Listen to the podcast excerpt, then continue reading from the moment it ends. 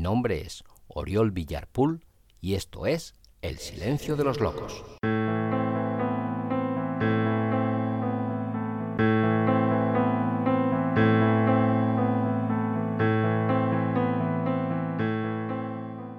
Hola, hola, hola.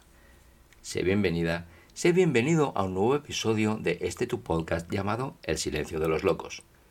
Mi nombre es Oriol Villarpool y hoy voy a leer la tercera parte del relato titulado El silencio de los locos, relato que da título a este mismo podcast y al libro que contiene este y otros muchos relatos. Libro llamado El silencio de los locos y otras historias reales, apuntes sobre el amor, el odio, el horror y otras cosas. Libro que si es de tu agrado podrás encontrar solo en Amazon. Ya sin más, voy con la lectura de la tercera parte de El silencio de los locos. Pruden abrazó y besó al niño. Le regañó sin demasiada convicción. La alegría por recuperarlo venció al pánico que había padecido al perderlo. Juan Manuel descendió con extremo cuidado a la planta baja en donde el pequeño Diego dormía, ajeno a las angustias de su abuela y a las aventuras de su hermano. Pruden permaneció en el salón de baile. Estaba sola. Miró a su alrededor con curiosidad. Hacía más de 20 años que no entraba allí. Un buen día, prefirió recordar ese lugar tal y como era en vida de su marido. Allí había conocido a Fausto y allí había bailado con él por primera vez. En aquel salón se hizo novia de su novio y prometida de su enamorado. Allí bailó el día de su boda y allí, hace ya 20 años, lloró la muerte del único amor de su vida. Allí había pasado algunos de sus mejores momentos. Esa era la razón por la que en su día decidió no volver a cruzar su puerta. Temía que el peso de los recuerdos que allí moraban pudiera con su fortaleza. Pero las cosas son así. Tras 20 años de fidelidad a su promesa, el pequeño Juan Manuel le había hecho romperla. Al hacerlo, tuvo que afrontar en soledad el torbellino de presentes con que la muerte había ido cargando la atmósfera del salón. Un salón de baile en donde habían sido felices las parejas casaderas del pueblo y de los alrededores. Pruden vio en aquello una jugada del destino. Lo sintió como obra de Fausto, su Fausto. Había utilizado la inocencia de su nieto para llevarla a su encuentro a una cita en la que él proponía y ella, obediente, sumisa, encantada y enamorada, accedía de buena gana. La pianola reproducía viejos pasadobles que refrescaban el lado más feliz de los recuerdos de Pruden. La cegadura luz del mediodía se colaba por las desvencijadas contraventanas. El ambiente era cálido. Pruden que hubiera querido marchar tras su nieto, sintió un fuerte impulso por volver a tocar, a sentir, a olerlo todo. Aquello que tanto tiempo había vivido en ella, más como una losa que como el espacio agradable y mágico en el que ahora se sentía tan cómoda. La habitación era una amplia estancia rectangular. Tenía cuatro ventanas en una de sus paredes y un banco corrido haciendo esquina. En un rincón estaba la pianola un viejo instrumento que su padre compró al remozar el local, siendo Pruden muy pequeña. En otro extremo, apiladas una veintena de sillas en las que los muchachos fumaban mientras se decidían a qué muchacha cortejar. En una pared, un oxidado anuncio de fundador imprimía al local el carácter de lugar público. Representaba una enorme botella con una divertida leyenda. Fundador, estilo fine champagne. Junto a ella, como una sombra chinesca, la silueta de un hombre que fumaba satisfecho con un café humeante y una copa. Pruden recordó las poses tan interesantes de los mozos al emular al caballero del cartel. Cerraban el alarde decorativo del salón algunas ilustraciones de capitales españolas, entre las que destacaba una de San Sebastián en su época de mayor esplendor. La leyenda en francés aportaba mayor caché a la perla del Cantábrico. En el suelo, unas viejas revistas de modas y espectáculos ofrecían retratos de galanes ya olvidados. Pruden sonrió al ver la fotografía de una rechoncha joven, muy de la época, que llamada Antonia Carretero había sido elegida Miss no sé qué en Cartagena. Pruden estaba cada vez más ensimismada en sus recuerdos. Ojeaba con curiosidad aquellos semanarios, algunos blanco y negro de 1930 y tantos, en los que se ofrecía cumplida información acerca de las novedades de Hollywood. Publicaciones en las que las chicas podían admirar el estilo y la presencia de la Garbo, de Carol Lombard y de John Harlow. Revistas en las que posaban Clark Gable o Gary Cooper, rompiendo el corazón a las niñas y mujeres del mundo entero. Magazines que aconsejaban a las jóvenes sobre cómo enamorar al amor de sus sueños.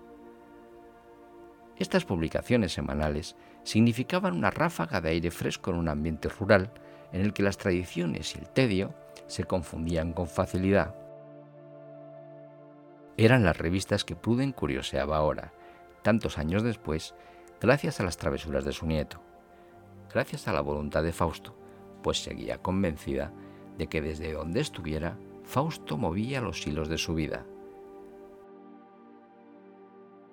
Miraba Pruden divertida un anuncio que promocionaba La Insaciable, último film protagonizado por Carol Lombard para la Paramount. Sobre él, la distribuidora en España afirmaba, modelo de alta comedia refinada, de ambiente y argumento curiosísimo. Pruden trató, sin ningún éxito, de recordar aquella película cuando la pianola interpretó los primeros compases de Muriendo por ti. Era un olvidado paso doble que para ella siempre fue el más impresionante y de mejor recuerdo. Con él fue con el que Fausto la sacó a bailar el día en que se conocieron. Pruden levantó la mirada. Casi no se sorprendió al ver varias parejas de jóvenes que bailaban al compás de la música. Trataban de apretar sus cuerpos hasta el límite de la decencia y el decoro. En el otro extremo del local, entre la gente, un joven y apuesto Fausto la observaba esbozando una sonrisa. Como un fantasma, sin posar sus pies sobre el suelo, se acercó a ella y la invitó a bailar. Sus amigas cuchicheaban emocionadas. Su padre fumaba en un rincón mientras supervisaba el comportamiento general. Su enorme y serio aspecto, como su dignidad, impresionaban a todos. Pruden, confundida y feliz, se dejaba llevar por el salón al ritmo que marcaba el muchacho. La pianola desgranaba tristeza, un triste bolero que sugería intensos amores imposibles. Todo giraba a su alrededor y todo parecía transformarse a cada vuelta. Apoyada en el hombro de Fausto, lloró cuando éste la pidió el matrimonio. Miró al joven a los ojos y lo encontró mayor que hacía unos instantes. Besó sus labios y sintió vibrar su cuerpo con una excitación sobrecogedora que deseó fuese eterna. Abrió los ojos y se vio a sí misma sola. Las lágrimas nublaban su entorno. Quiso pensar que lo vivido había sido una traición de su imaginación y su memoria. Sintió miedo. Todo había sido tan real que por un momento creyó que su vida había sido un sueño, que su pasado y su presente eran un futuro que aún estaba por llegar. Estaba confusa. Nada tenía sentido. Siempre supo que entrar en el viejo salón de baile no sería una buena idea. Y lo sucedido se lo estaba demostrando con creces. Había sido demasiado feliz en su vida como para estropearlo todo en la vejez con una demencia fruto de largos días y oscuras noches de soledad. Incluso a ella misma le sorprendió tan lúcida reacción. Secó sus lágrimas y observó con atención y melancolía la habitación a la que ya no regresaría nunca más. Desde la puerta, antes de cerrarla definitivamente, observó todo lo que tanto le había alterado, aquello que le había emocionado hasta desbocar su fantasía. Sabía que nada de lo ocurrido era posible, pero la presencia de Fausto en el ambiente era tan intensa que lanzó un beso al aire. Tenía la certeza de que allá en donde se encontrara su marido, lo recibiría con todo el calor y el amor de aquel primer beso que ella nunca había podido olvidar. Pruden recobró la calma. Sus piernas, aún temblorosas, la llevaron hacia la planta baja. Tras ella quedaban recuerdos que difícilmente podría borrar de su memoria, sensaciones que sospechaba la atormentarían el resto de sus días. Se detuvo en el descansillo. El silencio se fue rompiendo por un murmullo ininteligible que ascendía desde el salón. Voces masculinas, cuchicheos de mujer y risotadas de niño eran cada vez más nítidas y también aterradoras. ¿Qué era aquello? ¿Es que hoy todo se había vuelto en su contra? Miró al cielo y suplicó clemencia por lo que consideraba una tortura injusta no se encontraba en las mejores facultades y no estaba para tantas emociones, fueran o no verdaderas. Era todo tan real, el beso de Fausto había sido tan real que a Pruden le resultaba imposible convencerse de que no había ocurrido. Pero ¿qué había hecho ella para que sus muertos, a los que nunca había olvidado, le impidiesen descansar? Las voces aumentaron en número y volumen mientras Pruden, cada vez más nerviosa, se aproximaba a la puerta del salón. Desde las paredes, los retratos de su pasado la seguían con expectación. Parecían querer adivinar su reacción ante lo que tenía por descubrir. Pruden pareció no advertir los ojos que la acechaban. Frente a la puerta, tomó aire para poder afrontar con fortaleza y serenidad aquello que la fatalidad le hubiese preparado reconoció algunas de las voces que parecían llegar de un más allá demasiado próximo. Creyó oír a su padre y estaba segura de escuchar a su marido. El terror y la curiosidad, a partes iguales, invadieron todo su ser. Armándose de valor, empujó con energía la puerta que al abrirse del todo golpeó la pared con un sonoro estruendo. En las viejas fotografías de familia, todos sonrieron al comprobar el coraje de Pruden. Los presentes en la salita, que eran muchos, enmudecieron y quedaron expectantes ante la brusca entrada de la niña que ahora era Pruden. Su padre la recriminó con solo una mirada. Los demás, pasado el sobresalto, retomaron sus conversaciones sin dar mayor importancia al suceso. A fin de cuentas, era una chiquilla, y los niños, ya se sabe, Cualquier cosa les vale con tal de llamar la atención. Los invitados charlaban de modo amistoso y distendido. Vestían con sus mejores galas. Pruden detectó en el ambiente ese extraño olor que impregna los hogares cuando ronda la muerte. Pruden vestía un infantil vestido de color azul marino y un gran lazo blanco en su cintura. Representaba el único punto de color en un negro mar de dolor y duelo en sus manos una bandeja. Sobre ella una botella de vino y unos vasos para convidar a los asistentes, que con tanta paciencia y resignación vivían la jornada de luto. En los pueblos, más que en ningún otro lugar, un muerto reúne a los distantes, a los amigos y vecinos, a los allegados y a los que no lo son tanto. Y entre tanto ir y venir, entre tanto saludo y condolencia, al final siempre hay quien más o quien menos dice algo fuera de tono a causa del aguardiente, de la emoción o del rencor. Por el momento, todo parecía correcto. No en vano, su padre presidía la reunión con un aspecto de señor gobernador, más marcado que nunca. Las persianas, entornadas, refrescaban el aire caldeado y resguardaban a los presentes del feroz sol del mediodía. Esa media luz las palabras a medias, algunos llantos esquivos y la presencia de un cadáver en alguna parte asustaban a Pruden, que siempre había sido muy sensible para todas estas cosas. La curiosa mirada de la niña atravesó la habitación. Lo hizo en un furtivo zigzag, que evitaba a los asistentes, personas que como en un lúgubre tío vivo no dejaban de moverse en todas direcciones.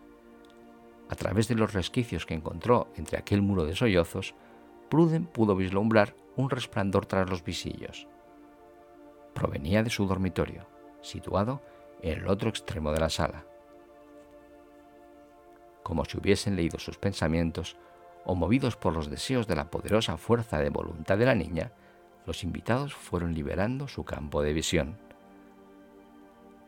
Abrieron un pasillo entre ellos, lo que le permitió ver con toda claridad una silueta que, recortada tras las cortinas, se acercaba con lentitud. Todos guardaron silencio cuando, tras abrir las puertas del dormitorio de par en par, se presentó ante ellos un sacerdote ataviado de muerte. Llevaba roquete y estola estrenados para la ocasión. En su mano derecha sostenía un sobado misal.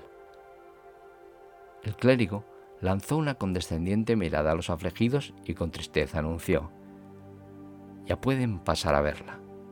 El Señor la tenga en su gloria. A lo que todos respondieron con un amén. Con cierto temor, Pruden quiso ser la primera en ver el cadáver, pero para lograrlo tuvo que ponerse de puntillas. El horror se adueñó de ella al comprobar que el ataúd rodeado de cirios, velones y plañideras no contenía otra persona más que a ella misma. Era la propia Pruden quien yacía amortajada en el centro de la habitación. La anciana Pruden, guapa y digna como siempre lo había sido, descansaba dispuesta a recibir cristiana sepultura.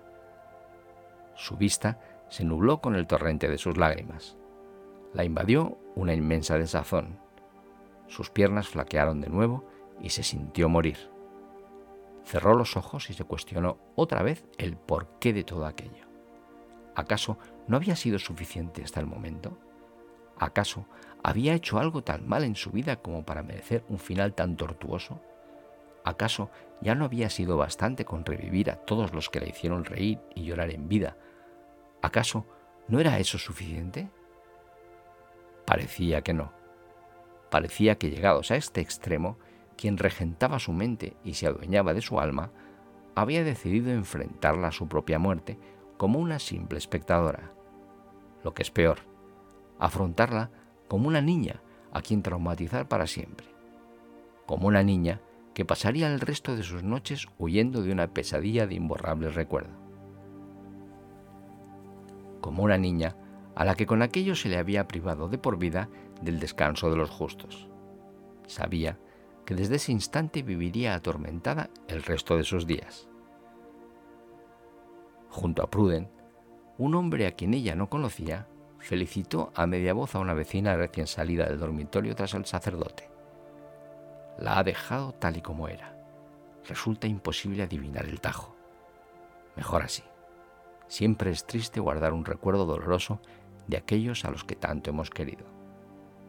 La niña cerró los ojos y apretó sus labios.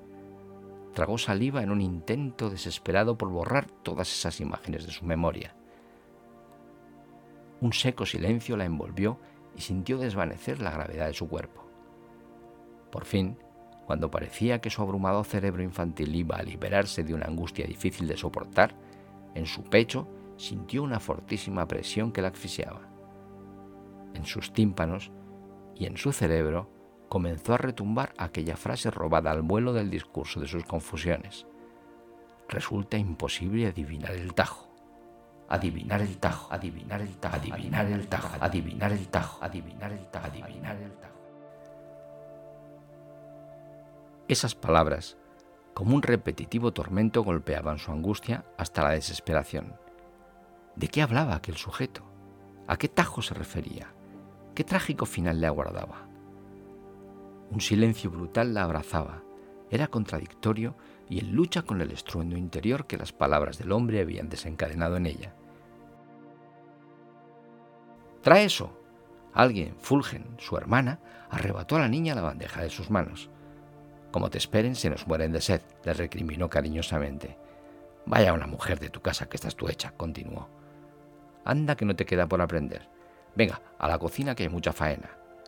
A Pruden le sorprendió el tono alegre y animoso de Fulgen, como la llamaban todos desde pequeñita.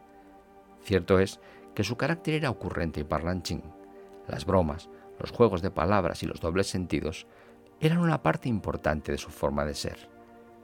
Pero la ocasión, aunque ella no entendía demasiado de esto, no le parecía para aquel desparpajo. Con remango, Fulgen sirvió de beber a todos los presentes. En ellos, Pruden detectó, pues era bien visible, un gran alborozo. Parecían festejar su muerte con la alegría con la que se recibe a un recién nacido. Ofendida y embargada por un amargo dolor, trató de contener sus lágrimas. ¿Cómo era posible que tantos y tan diversos invitados, ahí estaban hasta el cabo de la Guardia Civil, la despreciasen así en su velatorio? En un velatorio. ¿Tanto mal había hecho en su vida? ¿O iba a hacer? ¿O... Pruden comprendió que definitivamente había dejado de entender nada. Había comulgado con ruedas de molino muchas veces en su vida. Aquella mañana, si es que seguía siendo aquella mañana, lo había soportado todo, pero esto era ya demasiado. Pruden niña asistía rodeada por sus antepasados muertos al festejo del velatorio de la Pruden vieja. Esto, esto es demasiado. Pruden cerró los ojos con todas las fuerzas que pudo reunir.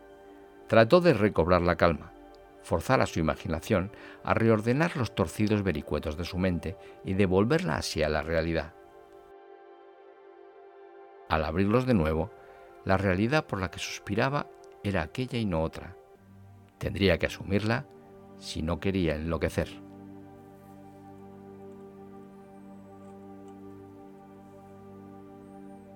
Queridas, queridos, aquí termina la tercera parte del relato llamado El silencio de los locos. Si no has escuchado las dos primeras partes, te recomiendo que lo hagas porque así podrás entender mucho mejor qué es lo que está ocurriendo a cada uno de los personajes de esta historia.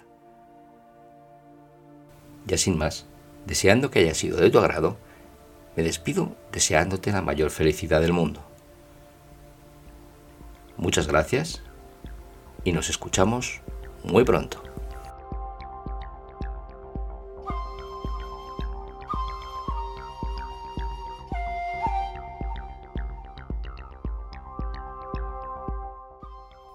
Muchas gracias por haber llegado hasta aquí.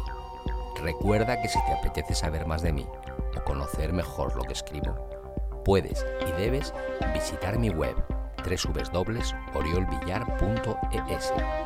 Allí encontrarás relatos, poemas, textos teatrales, guiones de cine, artículos y muchas cosas más.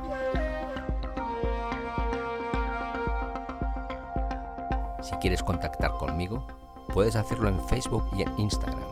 Escribe Oriol Villar Escritor y allí te estaré esperando. Si te apetece adquirir mi libro Microdolor, escribe en Google Microdolor Amazon y lo tendrás a un solo clic de ti. Si prefieres el correo electrónico, contacto arroba oriolvillar.es es tu opción.